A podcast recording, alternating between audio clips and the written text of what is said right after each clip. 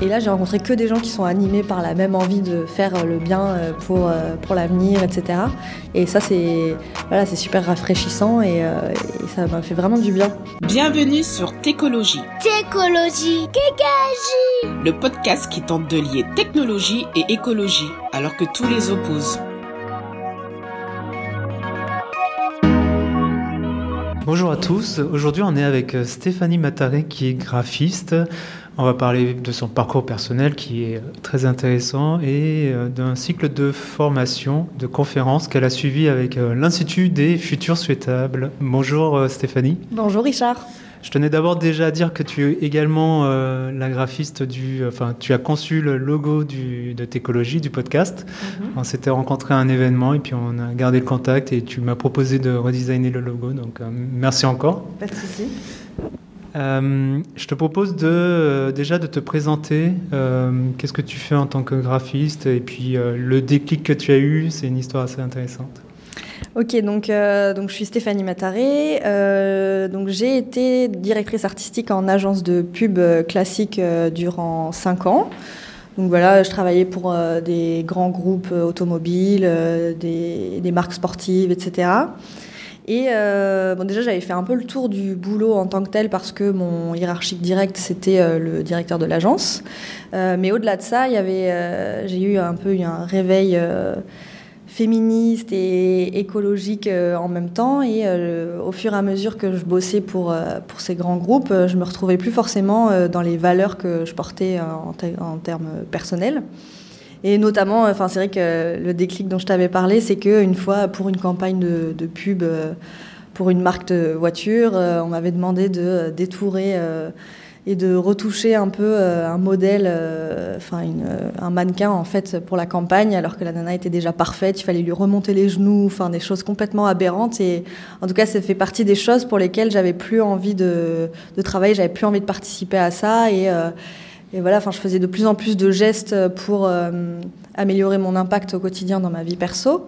Et je me suis dit que j'avais plus envie de travailler pour des projets qui correspondaient à, à mes valeurs aussi en termes professionnels. Et aujourd'hui, tu y arrives enfin, Tu as des projets euh, à la fois intéressants, qui rémunèrent et qui, euh, qui s'alignent avec tes valeurs? Alors effectivement, bah, c'est quand même pas toujours euh, facile de trouver des clients qui ont à la fois le budget et les convictions.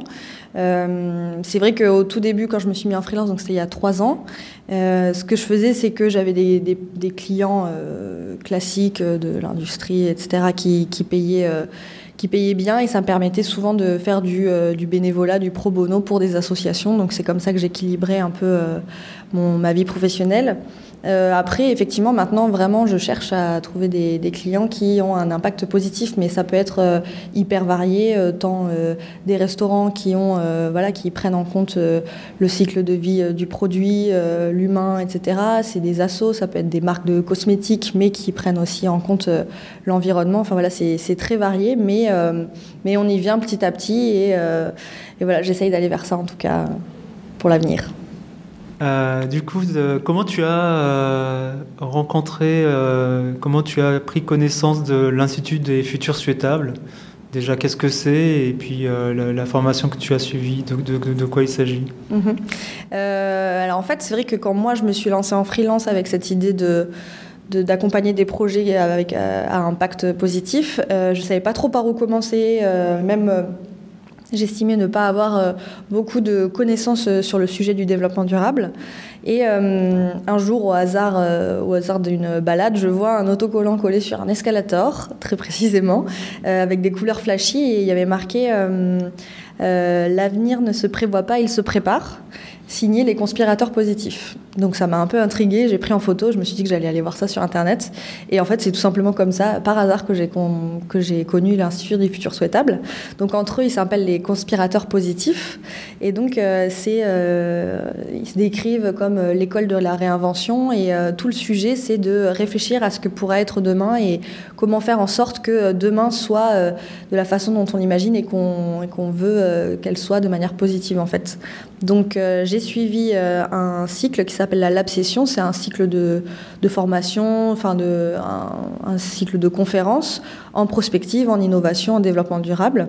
Donc c'est-à-dire qu'en fait sur six mois, euh, on, est, euh, on est embarqué sur, une, sur un navire, ils appellent ça comme ça. Enfin, on est un groupe de 25 à peu près, toujours les mêmes personnes. Donc sur six mois, il y a 15 journées euh, réparties, voilà, à peu près toutes les, tous les 10 jours, deux semaines, voilà où en fait on assiste à des conférences avec des experts sur un sujet. Euh, et c'est des sujets euh, très variés et à chaque fois une journée égale un thème. Donc par exemple ça va être euh, l'interculturalité, le climat, l'alimentation, la transhumanie avec qu'est-ce que pourrait être le corps augmenté demain avec la robotique, etc. Ou l'éducation. Et en fait c'est vraiment hyper euh, intéressant de suivre ce cycle parce que ça va permettre euh, à des gens qui ont envie de faire des choses euh, positives pour demain de se rendre compte de de quel sujet en fait les intéresse plus et résonne le plus en eux. Donc il y a des gens qui arrivent, qui quittent. enfin, dans le parcours, c'est assez diversifié en termes de profil parce qu'ils pratiquent ce qu'ils appellent une un coût, euh, une, une, politique tarifaire à la Robin des Bois, c'est eux qui appellent ça comme ça, c'est-à-dire qu'en fait, selon ta, ta situation euh, en ce moment, par exemple, si tu es chômeur, tu vas payer moins que si tu es dans une entreprise et que c'est ton entreprise qui finance la formation. Donc ça permet quand même d'avoir une certaine mixité en termes, des en termes de profil dans la formation, avec les gens qui, sont, qui font partie des, des 25. Euh, et, du coup, il y a des gens qui ont envie de faire des choses, qui savent pas trop par où commencer. Et en fait, on découvre tellement plein de sujets avec des experts différents. On fait des ateliers, on fait du design thinking, on fait des choses sur la, façon d'organiser un groupe, euh, la gouvernance, qu'est-ce que ça peut être de demain, euh, comment on peut, obligé d'avoir une hiérarchie verticale, etc. Que ça permet à des gens de découvrir vraiment le sujet qui les, qui les fait vibrer, qui les intéresse et qui les motive. Et surtout, ça permet de rencontrer des gens qui qui ont les mêmes envies que nous. Parce que moi, c'est vrai que quand j'ai commencé ça, euh, je bassinais mes potes avec euh, des podcasts euh, écolo sur l'écologie, sur le féminisme, etc. J'avais pas trop de gens autour de moi qui, qui avaient les mêmes convictions. et là, j'ai rencontré que des gens qui sont animés par la même envie de faire le bien pour, pour l'avenir, etc. Et ça, c'est voilà, super rafraîchissant et, et ça m'a fait vraiment du bien. Et surtout, à la fin, à la fin de la formation, en fait, on, on embarque pour un projet. On a on a deux mois pour monter un projet et à la fin, on se retrouve tous avec d'autres euh, équipes de l'Absession et on doit présenter le projet qu'on a mis en place euh, tous ensemble. Donc ça, c'est un défi parce qu'il faut arriver à s'organiser à 25, que chacun ait un peu sa place dans le projet, mais, euh, c'était un chouette projet et, je, recommande vraiment aux, gens de le faire parce que si vous avez cette appétence et que vous savez pas trop où, où aller, c'est vraiment un bon point de départ. Toi, ton envie, c'était quoi par rapport à cette formation, justement? Tu parlais de. Il y, avait il y avait 25 personnes, ils avaient des, envies différentes. Mm. Euh, quelle était ton envie à toi par rapport à cette formation? Qu'est-ce que tu voulais en, ressortir? Ou est-ce que c'était plus en bonne découverte sans vraiment attendre de retour derrière? Euh, moi, en fait, j'avais vraiment envie d'acquérir des, des, connaissances sur des sujets. Euh, voilà, sur, euh, je, m'étais renseignée déjà sur, sur plusieurs choses, mais là, en fait, je trouvais que le format était hyper pédagogique. voilà, c'était plein d'ateliers, etc. Et ça permet d'intégrer des choses. Voilà, c'était vraiment apprendre des choses. Moi, c'était vraiment le côté apprendre. En plus, moi, j'aimais bien quand j'étais à l'école voilà, j'ai toujours bien aimé les études et tout ça, donc euh, je l'avais plus vu comme ça au départ. Et ma grande surprise, ça a été euh, en fait tout l'aspect humain que j'avais pas du tout euh, appréhendé et le fait de, de, faire autant de rencontres avec des gens hyper intéressants, que ce soit les experts qui sont venus nous présenter des choses qui sont hyper ouverts au dialogue, et aussi les gens avec qui j'ai partagé cette expérience.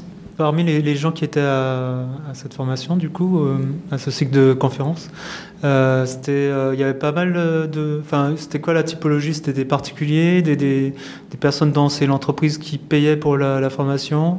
quels étaient aussi les métiers représentés? Alors déjà, ce qui est assez marrant, c'est que justement le premier jour où on arrive, on nous fait un peu un ice breaking pour apprendre à se connaître entre nous. En fait, au tableau, ils affichent, enfin à l'écran, ils affichent euh, bah, dans, euh, dans les gens qui sont là dans la formation, il y a quelqu'un qui fait tel métier, quelqu'un qui fait tel métier. Mais entre nous, on n'a pas le droit de parler de notre activité professionnelle, justement pour que ça décorrèle l'humain du professionnel. on a juste le droit, en fait, de, donc il nous faut nous rencontrer par deux. Et on peut parler de ses passions, euh, des choses qui nous animent, etc., mais en aucunement de notre parcours professionnel. Donc ça, déjà, je trouve que l'idée est assez intéressante parce que c'est vrai qu'en France, euh, on est quand même vachement déterminé par son activité. Genre, euh, salut, je m'appelle Stéphanie, je suis directrice artistique, mais en fait, ça dit rien de toi. Et je trouvais que cette approche était super intéressante. Et donc, du coup, pour répondre à ta question, en termes de profil, bah, autant il y avait un, un directeur de communication, mais aussi syndicaliste dans son entreprise. Euh, il y avait euh, une future députée euh, de la République en marche. il y avait une, dame qui faisait, qui organisait des jeux de rôle pour des entreprises de team building. Euh, il y a une dame qui travaille à la poste, à la communication aussi, mais qui avait euh, des ambitions euh, municipales. Enfin, dit comme ça, ça a l'air un peu politisé, mais au final, ça n'était pas du tout dans la formation. Enfin, il y avait un facilitateur ou un formateur. Enfin, c'était assez diversifié, honnêtement. mais tous des gens qui, sont, qui ont envie de s'intéresser au développement durable, en tout cas. Tu, tu parlais aussi de. vous avez vu du transhumanisme. Mm. Est-ce que c'était du transhumanisme positif ou est-ce que c'était euh, assez critique par rapport à ça? Enfin, Qu'est-ce que tu en Qu'est-ce que tu en penses, toi, du transhumanisme? Euh, bah, C'est vrai qu'on nous a présenté un peu les deux aspects et c'est pour ça que cette formation était bien aussi, c'est qu'il y avait euh, souvent plusieurs avis sur un même sujet. moi, je pense que, enfin, on a été assez bien conçu à la base et le corps est, est génial dans la façon dont il est en l'état et moi, je suis pas trop pour pour rajouter des choses euh, au corps, et, etc. Pourtant, on a, on a nos smartphones. Ouais, ouais bah, je pense qu'on devrait les avoir un peu moins, justement.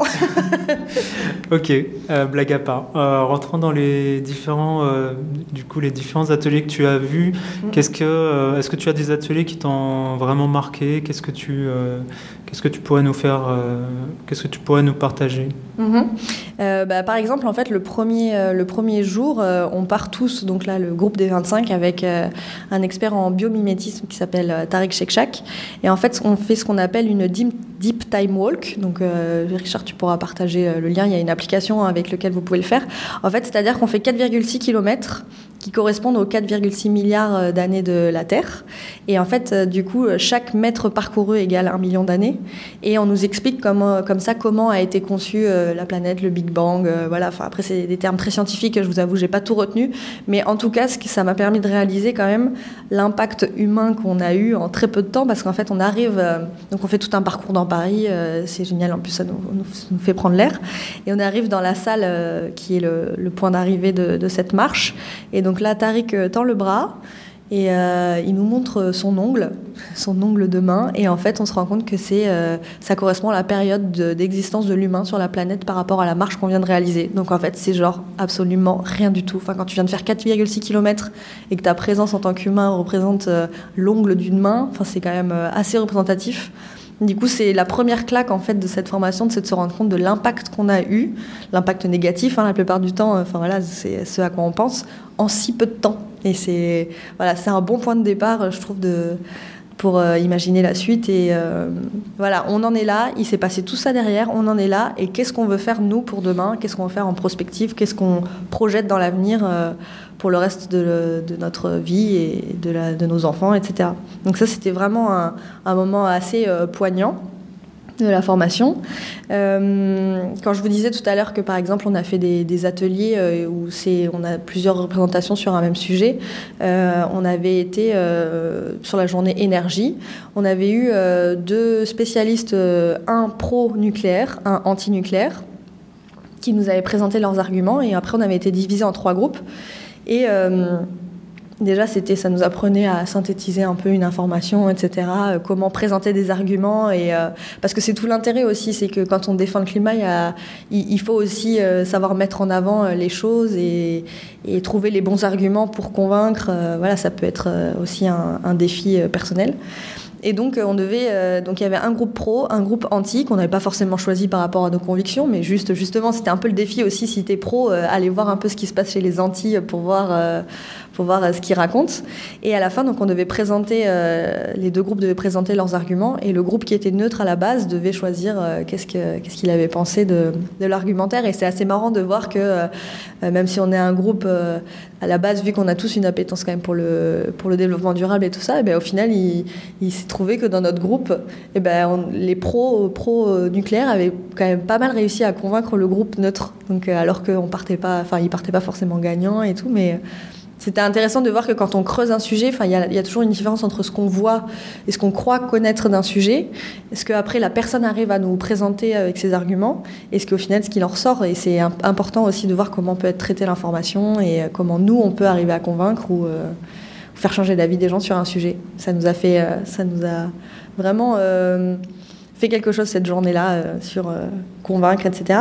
Donc globalement, c'est pas que sur le nucléaire, quoi. Sur tous les sujets, en fait, il vaut, il vaut mieux nuancer, regarder le, pour, le contre, et euh, peut-être pas forcément aller vers les extrêmes ou se, ou se fermer les portes, mais peut-être trouver un consensus, essayer de trouver un consensus lorsque ou en tout cas écouter les arguments des autres peut-être c'est un peu le message que tu veux faire passer. Ouais c'est ça et, euh, et c'est vrai qu'après bon faut toujours regarder les sources d'information hein, c'est toujours le problème surtout avec internet euh, voilà il y a un peu euh, toutes les enfin il y, y, a plein de façons de se renseigner mais je trouve que sur tous les sujets essayer d'aller un peu au-delà de juste euh, les articles qu'on voit passer sur notre feed ou euh, dans, les, dans les newsletters qu'on lit et pas juste lire le, le titre, euh, aller un peu plus loin dans l'article et, vraiment se faire un avis personnel avec les, les pros, les anti, etc. Et ouais, ça m'a, ça, ça ça m'a vraiment reconforté là-dedans, en tout cas cette formation. Et du coup, quels étaient les arguments des pros et des anti globalement? Alors là, il faut que je me remette dedans parce que là, c'était il y a déjà un an et demi, mais mais en gros, les pros, ce qu'ils disaient, c'est qu'effectivement, le nucléaire, c'est quand même une, une, énergie qui est moins euh, polluante que les énergies fossiles. Enfin, ça, on le sait tous. Euh, mais euh, c'est quand même une, une, technologie qui nécessite vachement d'entretien qui coûte beaucoup d'argent et qui, euh, et quitte à euh, aller vers euh, une énergie plus verte, est-ce que cet argent investi dans l'entretien du nucléaire, est-ce qu'on ne pourrait pas plutôt le mettre dans des nouveaux investissements pour des énergies 100%, enfin pas 100% parce que c'est jamais 100%, mais d'autres, d'autres façons de produire de l'énergie? Et puis il y avait aussi le, problème des, le problème des accidents liés au nucléaire voilà, qui peuvent arriver à Fukushima, etc., et que ça peut être instable, et que voilà, pour la sécurité de tous, euh, il vaudrait mieux aller vers d'autres, énergies. Et euh, les anti, c'était justement que bon, bah, voilà, c'est toujours moins pire que les énergies fossiles, que euh, en France, ça génère beaucoup d'emplois, euh, qu'il il y a plein de choses qui sont faites autour du nucléaire, et que du coup, il faut encore pousser là-dedans, parce qu'on a déjà un beau parc, et, ouais, pour les, oui, pour les, pour les pros, pardon. Voilà, donc grosso modo, c'était ça. Est-ce que tu as d'autres sujets que vous avez explorés à part euh, le nucléaire euh, et les énergies? Bah là non mais je vous invite vraiment à aller aller voir ce qui se ce qui ce qui propose parce qu'en plus euh, le la formation elle est différente à chaque fois. Chaque groupe c'est d'autres experts c'est d'autres enfin les sujets reviennent globalement tout le temps pour chaque session. Mais les experts ils vont être toujours différents ça, c'est aussi hyper intéressant. Tous les ans, ils proposent de revoir une nouvelle conférence sur un nouveau sujet qu'on n'aurait pas exploré durant la lab session. Et c'est vrai que moi, ça m'a fait quand même connaître tout un univers auquel j'étais pas du tout euh, ouverte avant. C'était tout ce qui est les hackers, les Fab Labs, etc. moi, j'arrivais un peu, euh, un peu, euh, voilà, toute nouvelle dans le sujet, et ça m'a fait découvrir plein de lieux à Paris ou en France que je connaissais pas du tout, et ça m'a ouverte à plein de rencontres et de, de personnes. Et après, est-ce que tu as continué à les fréquenter? Est-ce que tu, tu, y vas de manière euh, euh, voilà, totalement volontaire, euh, mmh. justement dans des Fab Labs ou dans des lieux, dans des tiers-lieux? Euh, ouais, j'essaye, euh, surtout quand pour aller voir des conférences ou des événements. Et, euh, au-delà de ça, euh, ça m'a permis de, moi en tant que graphiste, directrice artistique, de rencontrer des gens pour mon boulot, parce que tout le monde a besoin d'une graphiste. et, et, et, du coup, bah, par exemple, là, j'ai travaillé avec des personnes du groupe sur, enfin, on est en train de réfléchir à, à de l'économie circulaire, voilà, un projet d'économie circulaire, où il y a une amie du, du groupe qui, euh, qui veut mettre en avant tout ce qui est euh, légumineuses, etc. Euh, donc faire la promotion des légumineuses en France parce que c'est un produit qui est encore assez méconnu. Et du coup, je travaille avec elle. J'ai créé l'identité de The Simple Life. C'est leur entreprise pour l'instant qui va lancer des produits sur les légumineuses. Enfin, voilà, il y a plein de choses qui se passent et c'est un vrai un vrai euh, bouillon effervescent de, de, choses à connaître. Et il y a une vraie communauté en fait au-delà de ça, parce que au-delà des 25 personnes qui ont été avec nous pendant le groupe, il y a toute la communauté des conspirateurs positifs depuis la lab session numéro 1. Donc moi j'ai fait la 17 et là je crois qu'ils en sont au moins à la 24 ou 25, parce qu'il y a à peu près deux ou trois sessions par an.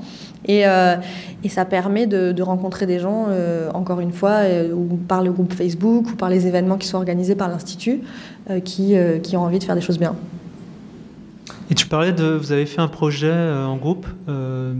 N'es pas rentré dans le détail. Est-ce que, qu'est-ce que, de quoi ça, consistait? Ouais. Alors du coup, en fait, nous au départ, enfin, déjà le, moment pour se mettre d'accord sur ce qu'on voulait faire, ça a pris un certain temps, parce que forcément, à 25 personnes, avant de trouver euh, ce qu'on veut faire, on avait pensé à faire un média autour de l'écologie. Enfin, il y a plein de choses qui ont été évoquées, euh, faire euh, construire des ateliers pour sensibiliser les enfants de, de, primaire à l'écologie. Enfin voilà. et puis finalement, on s'est on s'est rendu compte qu'avec le temps imparti et, et les les personnalités qui étaient dans notre groupe, on avait plus envie d'aller vers de la, de la reforestation. Alors au début, on s'était dit qu'on allait, on allait essayer de faire une campagne pour mettre plus d'espaces de, verts dans les villes. Euh, en particulier parce qu'il euh, y a un, un, membre du groupe qui était à Saint-Ouen et qui avait plein de choses à faire sur Saint-Ouen, qui est un territoire vachement en mouvement. Euh, donc on a réfléchi à plein de choses comme ça, et puis au final on s'est associé avec euh, euh, enfin l'entreprise, je ne sais plus comment ils sont constitués, mais euh, Reforest Action, où en fait on a mené toute une campagne pour, euh, pour euh, une campagne de financement pour aller planter des arbres en Indonésie, euh, voilà, auprès de nos proches. On a essayé de concevoir des outils pour euh, sensibiliser à la nécessité de reforestation euh, en France et dans le monde. Du coup, ça me fait penser euh, à un outil qui, est, euh, qui marche pas mal pour sensibiliser euh, le grand public, les entreprises, c'est la fresque climat. Est-ce que tu l'as faite? Non, pas encore. Mais euh, du coup, en fait, il y, a un outil qu'a conçu, euh, pareil, l'Institut des futurs souhaitables qui s'appelle PostR. Donc, tu pourras mettre le, lien en, description. En fait, c'est un outil euh, qui détaille 12 sujets qui sont assez génériques, comme la santé, la gouvernance, l'eau, le climat, etc. Et en fait, donc, ces 12 sujets, c'est comme si c'était 12 pastilles qui forment un rond. Et quand tu cliques sur l'un des sujets, en fait, ça te montre l'interconnexion entre ce sujet et tous les autres sujets qui sont traités, donc les 11 autres, euh, pour se rendre compte que vraiment tout est hyper lié et que c'est pas parce qu'on va s'attaquer, euh, ou qu'on va, qu'on va traiter d'éducation, et ben ça nous permettra d'avoir des retombées positives sur un autre sujet, etc. Donc c'est super intéressant. Et donc une fois que tu, euh, tu cliques, par exemple, je clique sur santé, ça permet de s'approprier le sujet et, euh, et toutes ces euh, toutes ces ramifications en 15 minutes si tu n'as pas vraiment le temps mais que tu veux quand même avoir des connaissances de base sur le sujet, ou 45 minutes si tu ouvres toutes les pop-up et c'est un outil qui est hyper didactique, très bien fait, euh, enfin voilà, avec des couleurs, des images et des petits textes qui permettent vraiment de s'approprier le sujet. Donc euh, je vous invite à aller voir ça, c'est un très bon début de réflexion en tout cas. Je vais te demander de réfléchir à 10 ans. Euh, on dit souvent qu'on a encore 10 ans pour vraiment euh, faire euh, des choses pour la biodiversité, le climat. Toi, comment tu te vois en tant que graphiste dans 10 ans? Comment tu vois ton métier Sur quel projet tu, travaillerais? Ou est-ce que tu serais tu ferais autre chose que graphiste? J'en sais rien. Mmh. Ben ouais, vaste question. euh, c'est vrai que moi, je m'étais dit, euh, je vais, quitter, euh, je vais quitter l'entreprise classique, justement pour pouvoir être un peu plus mobile, de pouvoir faire mes horaires et surtout de mettre mes compétences au service de choses qui comptent. Euh, d'entreprises euh, voilà, à impact positif.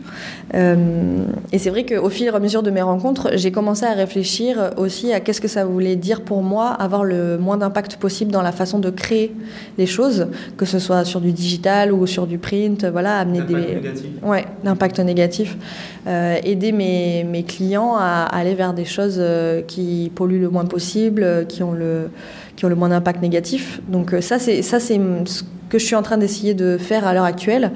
Après, dans 10 ans, pour moi, c'est difficile à dire parce que je pense qu'il y a encore plein de choses qui vont se passer.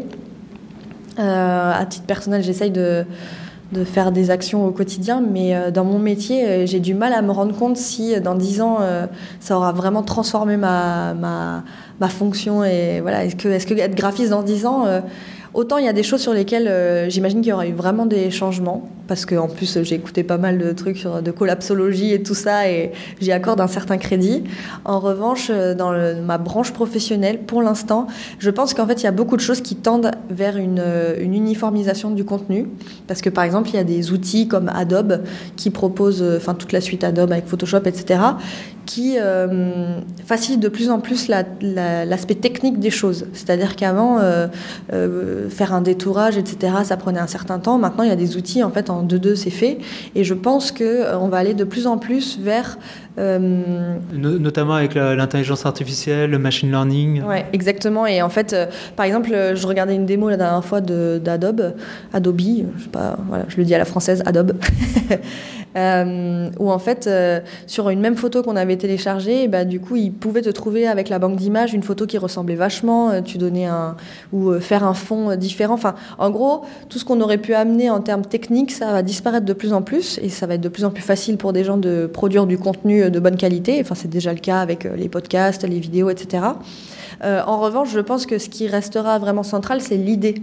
Et donc, je pense qu'on sera de plus en plus des concepteurs plus que des graphistes en fait, parce que je pense que vraiment euh, le soin qu'on apportera à l'idée, euh, la relation avec le client et, euh, ouais, la big idea derrière ce qu'on voudra faire, ça, ça comptera vraiment, et beaucoup moins que les compétences techniques. C'est comme ça que je vois les choses. et quelle est ta, ton actualité du coup plus, plus terre à terre Comment tu vois ton année est-ce qu'il y a du changement sur, quel sujet tu, euh, tu, irais? Quel sujet tu, aimes, tu aimerais explorer? Mhm. euh, bah, Du coup, moi, je veux toujours euh, essayer de bosser. Donc, j'aimerais bien essayer de bosser de plus en plus avec avec des assos, mais souvent malheureusement il y a un problème de budget. Euh, et du coup, un autre sujet qui me passionne, c'est la bouffe. Et du coup, euh, j'aimerais beaucoup essayer de réorienter un peu euh, ma clientèle vers des, métiers de bouche, des artisans, des restaurateurs qui ont envie d'avoir un impact positif et avec lesquels je pourrais travailler sur, sur, voilà, sur une image positive aussi, tout ce qui est carte, logo, voilà, faire des belles choses, des bonnes choses ensemble. Bah écoute, euh, merci Stéphanie. En tout cas, tu nous as donné envie de, faire euh, le, cycle de conférences de l'Institut des futurs souhaitables. Mm. On, va, on va regarder ça. Merci beaucoup en tout cas du partage de ton expérience. Pas de souci. Et euh, n'hésitez pas à aller regarder du coup ce qui se passe sur le site. Et, euh, Mathieu Baudin, l'un des deux euh, fondateurs de l'IFS, sort un livre là justement au mois de mars. Donc voilà, si ça vous intéresse, vous pouvez déjà aller regarder ce qui se passe. Et puis, puis sinon, je serais ravie de vous donner des infos sur, sur mon expérience un peu plus approfondie. Merci Richard.